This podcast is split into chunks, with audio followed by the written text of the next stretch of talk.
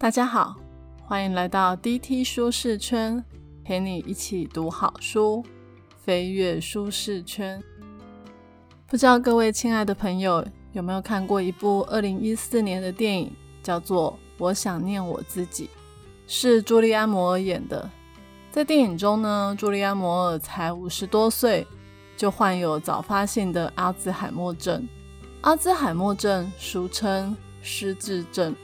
他不记得五分钟前眼前的人跟他说过什么，不认得熟悉的道路，有些会了一辈子的智慧也都忘了。更可怕的是，他开始失去过往的记忆，甚至不记得自己是谁。电影里的朱利安·摩尔是一个大学教授，他有丰富的知识经历，是累积了几十年的努力才拥有的。但是因为罹患阿兹海默症，这些毕生的知识保障却慢慢的一点一滴流失。而且他是如此的受人敬仰，是要怎么开口跟大家说他开始失智了？这对身心灵来说都是超级严重的打击。在电影里面呢，我们看到主角用了好多方法来想起自己是谁，也看到他怎么样接受事实。跟家人建立一个新的关系，并且努力的活着。说真的，我当时看完这部电影之后，心里觉得很不舒服，因为这个疾病太可怕了，感觉好像死神会随机的挑中我们中间的任何一个人。而且我的外公外婆都患有阿兹海默症，外公呢已经去天堂了，外婆现在谁也不记得。他上次看到我妈妈，居然叫她小姐，他以为他的女儿是陌生人。外婆失智这件事最幸福的就是他忘了外公是谁，所以也不用承受丧偶的痛苦。唉，这种幸福听起来好心酸哦。我想我们每个人都希望可以永远记得自己是谁，记得亲爱的家人。记得人生中各样丰富又幸福的事情吧。今天呢，要介绍这本书，一生都能好好记忆，就是小说《我想念我自己》的作者丽莎·杰诺娃写的。我看了这本书才知道，原来丽莎·杰诺娃并不是小说家，她是哈佛大学神经科学家。她在 TED 的演讲《你要如何预防阿兹海默症》。已经有超过五百五十万次的观看。透过这本书呢，他要告诉我们，虽然目前的医学没有办法根治阿兹海默症，但只要我们用对方法，从生活习惯开始改变，就可以积极预防或延缓阿兹海默症的到来。刚有提到，我外公外婆都有阿兹海默症，我超担心自己也会得病。看完这本书之后，我觉得好兴奋哦，感觉有人伸出强壮的手背，要救我脱离阿兹海默症的忧虑之中。亲爱的朋友，你的家里或许没有长辈有阿兹海默症，但根据研究，在美国，六十五岁以上的人口每十个人就有一个人罹患阿兹海默症；八十五岁的人口每三个人就有一个人。年纪越大，得病的几率越高。如果你现在还年轻，恭喜你，你有超多时间准备。只要你有正确的生活习惯，一生都能好好记忆哦。如果你已经离六十五岁不远了，还是可以改变生活习惯，朝着更长远又健康的人生道路迈进哦。本集的 Podcast 将为你带来以下三个部分。一、我们如何记忆？二、我们为何遗忘？三、如何预防阿兹海默症？大家可能会觉得很奇怪，以为今天这一集要直接切入重点，谈怎么预防阿兹海默症，但是我却放在第三个部分。那是因为我们人类平常就很容易忘东忘西，如果我们不了解记忆跟遗忘是怎么回事。很有可能常误认为自己快要失智了，而且偏偏这种莫名的焦虑跟压力，对我们的记忆不止没有好处，反而会让我们的身体状况更差。所以一旦我们了解记忆跟遗忘，熟悉它的功能、优点以及弱点，就可以大大的提升记忆力，在不知不觉忘记事情的时候，也不会这么焦虑了。但如果你等不及，想要赶快了解阿兹海默症，可以参考 Podcast 说明栏的时间标记，直接跳到第三部分哦。而且你不用觉得对不起我，因为我看书也是看到三分之二的时候，就直接跳到阿兹海默症那一章了。不过我还是有整本看完哦。先来讲讲我们是如何记忆的。首先要有注意，才有记忆。你有没有过到了大卖场忘记自己停车位的经验？我自己最常忘记的就是我出门的时候有没有锁门。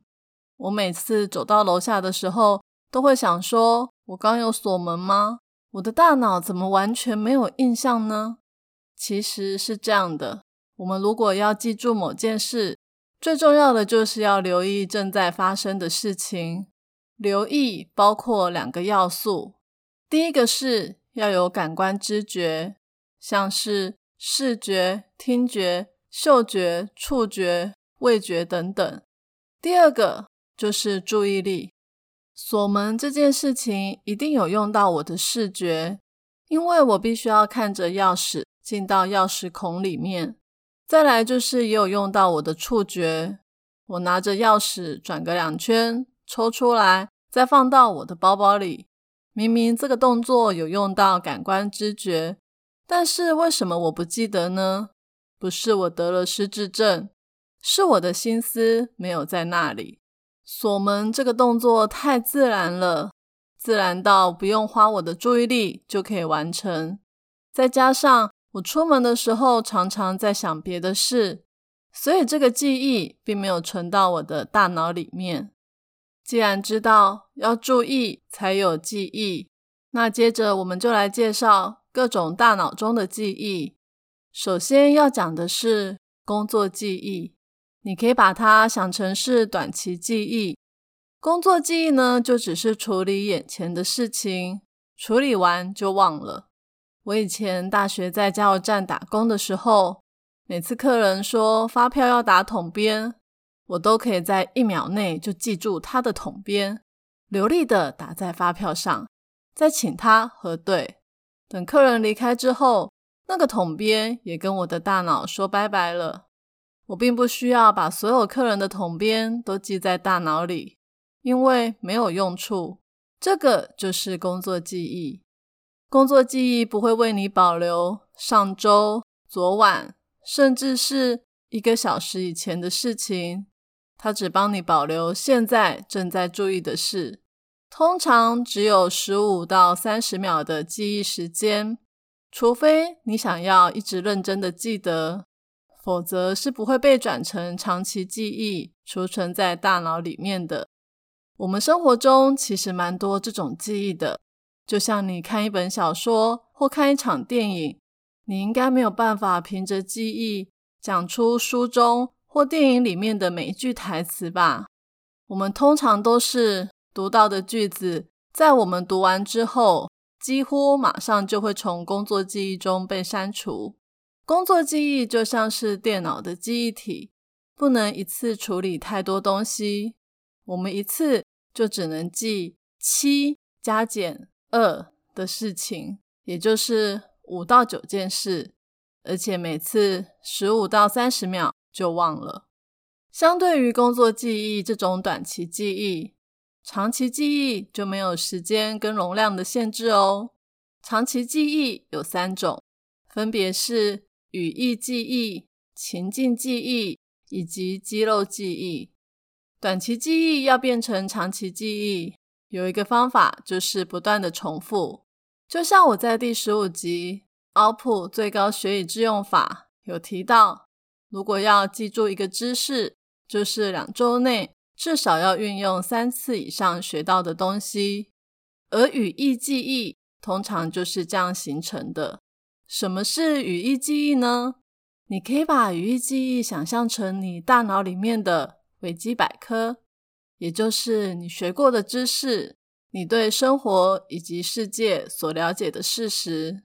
例如，你会背九九乘法表，你知道国庆日是十月十号，基隆的隔壁是新北，康熙的儿子是雍正，雍正的儿子是乾隆。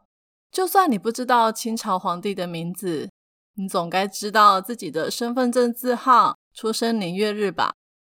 这些个人资料、数学公式、天文、历史、地理、科学等各样的知识。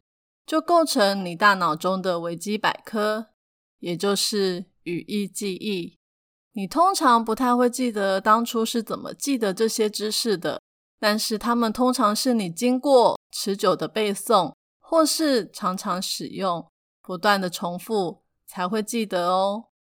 而长期记忆的第二种情境记忆，跟语义记忆就不太一样，它可是很有故事性的。就像我永远都忘不了我订婚的那一天，我妈妈去做头发，居然给我大迟到。后来呢，是舅妈带我走完所有的仪式。大家可能会觉得很奇怪吧？这种事会发生吗？我又要破落我的年龄了。我结婚的那个年代还不流行新娘秘书这种东西。情境记忆呢，就像时光机。带我们穿梭时空，回到过去。我们通常可以记得哪个时间、跟什么人、在什么地方发生什么事，而且很有画面感哦。你甚至可以记得当时听到什么、闻到什么、摸到什么。情境记忆跟语义记忆一样，一直重复回想，或是一直跟别人说当时的故事。这些记忆就会牢牢的在我们的脑海当中。人就是这样，有意义的东西才记得住，只要是例行公事，就通通会忘光。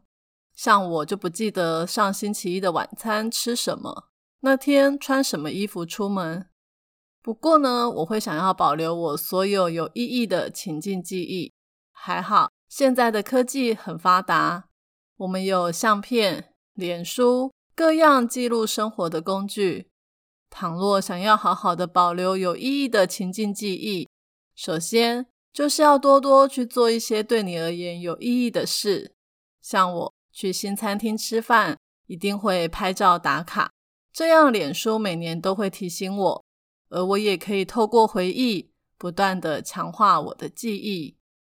长期记忆的第三种就是肌肉记忆，肌肉记忆。拿骑脚踏车来说，你就能理解了。当你学会骑脚踏车之后，就算三年没有骑，在骑脚踏车的时候，我想你应该也不会忘记要怎么骑吧？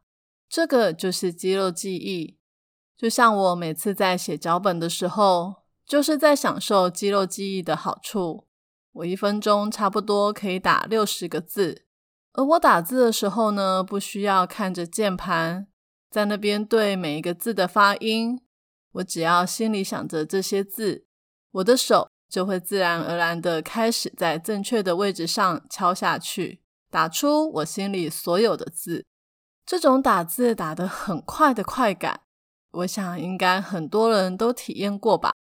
但是我并不是一开始就拥有打字的肌肉记忆，就像我女儿国小开始接触电脑时。它就是一指神功，每个字都要一个键一个键打出来。所以呢，重复练习是肌肉记忆专精的关键。就像用筷子吃饭、开车、打球、切菜、煮饭一样，熟能生巧，多练就会了。肌肉记忆还有一个很棒的，就是就算很久没有提取也没有关系。你再次呼叫它的时候，它还是会马上出现，真的是人类的好朋友呢。了解完记忆的种类后，接着我们来谈第二个部分：我们为什么遗忘？其实遗忘也非常的重要，因为我们需要忘记某些事，才能将注意力放在另外一件事上。就像我刚有说，我在加油站打工的时候。我可以在短时间之内记住每个客人的统编，但如果我没有办法遗忘前一个客人的统编，等到下一个客人来的时候，我就很有可能跟上一个客人的统编混在一起。更别说我一天要记 N 组客人的统编，万一我全都记得，那我的大脑就会很容易分心，而且超级混乱的。所以从另外一个角度来看，遗忘其实是在帮助我们提升记忆力哦。有时候你不觉得遗忘是一件很棒的事吗？像我们可能曾经很讨厌某个人。但只要不要像训练长期记忆那样，一直想起或重温回忆，也不要两周内想三次，我们就会慢慢淡忘对方曾经对我们做过的那些不好的事。所以，遗忘也可以是一门艺术，让我们可以选择刻意遗忘痛苦、伤心的事，只记住那些有意义、感动人的事物。这样子可以帮助我们活得更喜乐哦。人的大脑除了会遗忘之外，还有一个很妙的，就是就算是记得的事，也会不断的更新、修改或是复写。你可以把它想成是，你每次在呼叫你的情境记忆时，就好像在编辑一个 Office 的 Word 档。你可能针对这个 Word 档会再加一些描述。或删减一些东西，然后再按下储存键，完全覆盖了前一个版本。之后再提取这个情境记忆的时候，又会再重复刚刚那样的动作。所以每次回想都会有新的版本，而且完全忘记以前的版本。你可能会想说，有这种事吗？我的情境记忆可是清楚的很。每一次都是一模模一样样，不可能被修改。那我来讲一个书中提到的实验。通常呢，我们在有重大事情发生的时候，都会特别记得当时的我们在做什么。像我永远都记得九二一大地震那一个晚上，我半夜被晃醒，然后整个世界瞬间全黑，因为停电了。好，我就停在这。不然会没完没了。我们再回到那个实验，在一九八六年的时候，美国有一架载了七个太空人的太空梭，就在全世界的人都在收看这个世纪性的升空时，突然太空梭在空中解体爆炸。这个重大事件是很多当时的美国人都记得的事情，因为太震惊了。所以大家的情境记忆都收纳了这一段回忆。就在事件发生的二十四小时内，有一个心理学的教授询问了大学一个班级中所有的学生几个问题，问他们太空梭爆炸的时候，他人在哪里，做什么，跟谁在一起，感受如何，当时是几点，然后。教授把大家的答案都收起来。两年半之后，教授又问了同一群学生一样的问题，在比对两年半前的答案。惊人的是，没有人的答案一模模一样样，还有四分之一的人答案完全不对，拿到零分。甚至还有很多人质疑当时这一份问卷真的是他们写的吗？那些学生都认为现在的记忆才是正确版本，以前写的是错的。我想理智的听众朋友们，你们应该知道发生什么事了吧？那些学生不可能在事件发生后的二十四小时全都记错了，比较有可能的是，经过这两年半，大家的记忆全都走样了。这个实验就是要告诉我们，记忆并不可靠。每次回想，我们就会加油添醋，无中生有，就像 Word 档案被复写一样。真实的记忆早就已经一去不复返了。如果人的记忆是不可靠的，就表示即便经验同一件事，你跟我收纳到大脑的情境记忆可能就不一样。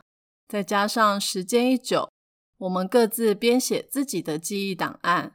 所以当我们一起回想的时候，发现我们俩的记忆天差地远，也是非常正常的事，并不是我们其中一个人得了失智症哦。讲到记忆，还有一种记忆是我们刚刚在记忆的种类中没有提到的，就是前瞻性记忆。前瞻性记忆就是我等一下要做什么的记忆。为什么不在刚刚第一部分我们如何记忆中提到这一块呢？是因为这种前瞻式的记忆失误率超高的。与其说它是一种记忆，倒不如说它是一种失忆。讲个我发生过的例子，你就很清楚了。我昨天跟同事开线上会议的时候。我前一秒还记得我要讲一个很惊人的发现，但是我才转到别的画面时，就忘了我要讲什么。当时真的超尴尬的，我怎么想就是想不起来，真的有一种度秒如年的感觉。而在焦虑想不起来的同时，我也在担忧我是不是得了阿兹海默症。尴尬的气氛大概过了十秒吧。我勇敢的跟大家说：“我忘了我要讲什么，等一下想起来的时候再说。我们先看下一页。”结果才转到下一页没多久，我就想起来了。真的是感谢主，我没有得阿兹海默症。这种忘记等一下要做什么的事，在日常生活中很常发生。美国医疗卫生机构认证联合委员会。在二零零三年公布，过去八年总共有七百七十二件医疗器材在手术后被遗忘在病人的体内中，里面有三十三公分的牵引器、剪刀、解剖刀、手套等等，有没有超级恐怖的？连医生这么聪明的人都会忘记，你会忘记是正常的。这种前瞻性记忆真的很令人困扰，而且年纪越大越常发生。为了不要让自己常常陷入想不起来的痛苦，请记得把它写下来，用手机或行事历来提醒自己。又或是你有没有过从房间走到厨房，就忘记来厨房是要做什么的？这时你可以再回到房间。让形成要做某件事情的记忆，透过周遭的环境再次提醒你。总之，不要慌，你不是得了阿兹海默症，这都是非常正常的状况。除了前瞻性记忆之外，还有一种遗忘，就是话到了嘴边，突然就是想不起来。我有一天问我老公说。演零零七的那个演员叫什么？他居然说皮尔斯布洛斯南，还好他没有说史恩康纳莱。哼哼，我也暴露了他的年纪。后来呢，他想了一下，才说就是那个丹丹丹什么的。我就说哦，对对对，丹尼尔什么东西的。这个就是话已经到了嘴边，但突然就是想不起来，也称为。舌尖现象，其实舌尖现象是非常正常的状况，每个人都会遇到。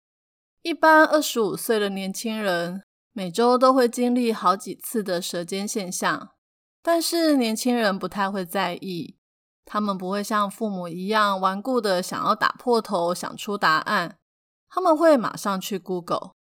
但是当我们上了年纪之后，反而会更容易注意到舌尖现象，因为开始变老，心里总是有一股担忧，担心这是阿兹海默症的前兆。但请不要这么想，这样只会给自己庞大的心理压力。以后你只要记得，想不起来就 Google，Google 大神总是可以帮你解决的。最后，我们要介绍本书中最重要的一个章节。如何预防阿兹海默症？在讲如何预防阿兹海默症之前，我们必须要先了解正常老化导致的记忆退化跟阿兹海默症有什么不同。举例来说，我们老的时候注意力会下降，所以常常不记得身旁正在发生的事。但阿兹海默症的患者是，就算有认真在听，还是不记得五分钟前眼前的人说了什么。人越老就越容易忘东忘西，你可能常常忘记把手机、钥匙、钱包丢在哪里，但是你可能会在口袋或是桌上找到。然而，得了阿兹海默症的人可能会在冰箱里看到。手机、钥匙、钱包，甚至还会忘了钥匙是拿来做什么用的。我们刚刚有提到，语义记忆是大脑的维基百科。活得越老，累积的知识越丰富，这也是为什么老人总是比较有智慧。但是呢，万一得了阿兹海默症，它会侵袭我们的大脑，破坏语义记忆，你会忘了有些东西要怎么讲。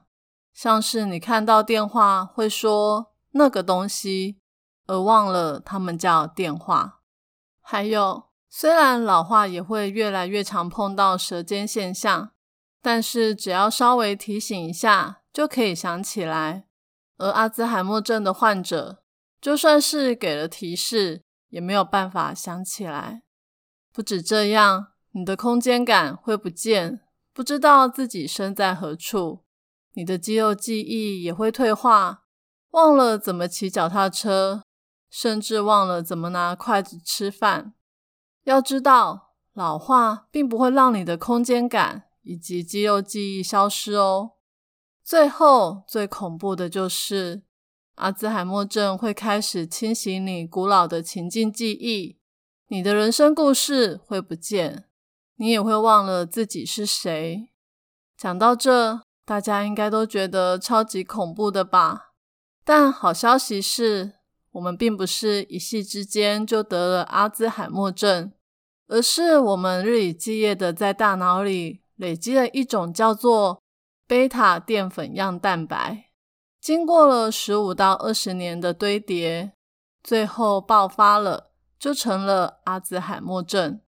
如果你现在还年轻，差不多在四十岁左右，你还有十五到二十年的时间才会累积到那个临界点，而且就算是爆发了以后，也要八到十年才会真正的忘了自己。阿兹海默症并不是绝症，只要你开始调整生活习惯，是可以预防或延后的。那到底要拥有什么样好的生活习惯呢？首先，我们的饮食要改变，建议要多吃地中海饮食或是麦德饮食。简单来说，就是多吃绿色蔬菜、颜色鲜艳的莓果类、坚果、橄榄油、全谷类、豆类和鱼类。大家可以上网去查，就会查到很多地中海或麦德饮食的食谱。根据研究。长期吃这样的饮食，可以将阿兹海默症的风险降到三分之一，甚至是一半哦。维生素的部分，建议可以多补充维生素 D，或是多晒一些太阳。还有一个很棒的经验法则，就是对心脏有好处的东西，对大脑也有帮助哦。所以三高的朋友要小心。好好保护你的心血管，才能预防阿兹海默症哦。再来，我们在第二十一集为什么要睡觉，不断的强调睡眠可以帮助我们预防非常多的疾病。这本书也再次的提到，长期睡眠不足是导致阿兹海默症的重要危险因子。深层的睡眠不只可以提升记忆力。还可以帮助我们清除阿兹海默症的幕后黑手——贝塔淀粉样蛋白。倘若你睡不到七个小时，后果真的会非常严重。运动也很重要，尤其是有氧运动，每天快走也可以降低阿兹海默症的风险哦。最后，我们来谈一个非常重要的研究发现，就是修女研究。有实验者研究六百七十八位修女长达二十年的时间。研究一开始呢，这些修女都已经超过七十五岁了。她们过世的时候，都把大脑捐赠给研究机构。结果，科学家发现了一个非常令人惊讶的现象：这些修女过世的时候都已经很老了，所以她们的大脑出现了很多斑块、神经纤维纠结以及脑部的萎缩。这一看就是阿兹海默症的人的大脑，但神奇的地方来了，这些修女她们生前的时候并没有出现任何阿兹海默症的行为迹象，怎么会这样呢？科学家发现，那是因为这些修女多半都接受更多的教育，识字能力很强，常常动脑。也经常参加社交活动。换句话说，因为大量的知识，尝试新的事物，会帮助大脑创造并强化新的神经连接。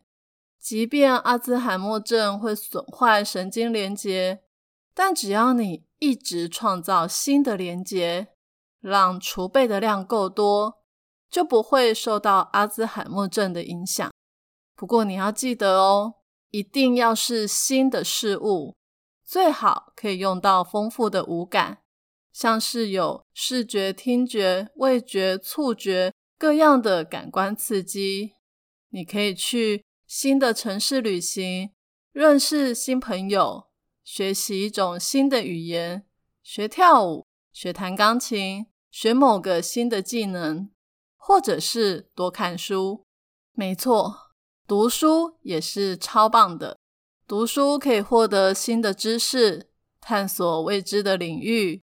大家可以先来听我的说书介绍，再去买本你有兴趣的好书，好好的阅读，不止可以吸收新知，还可以预防阿兹海默症哦。哼哼，如果听完整集的 podcast 只带走一个知识，请你一定要记得。